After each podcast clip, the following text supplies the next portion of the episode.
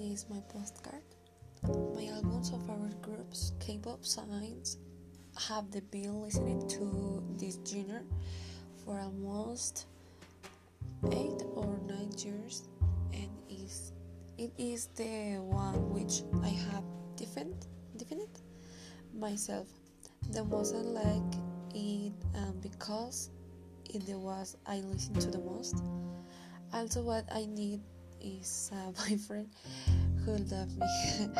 um, articles of ANIOS of BT21 signs in the was for personal whose even for your home and the school use on the for for for years I have wanted that but is the very expensive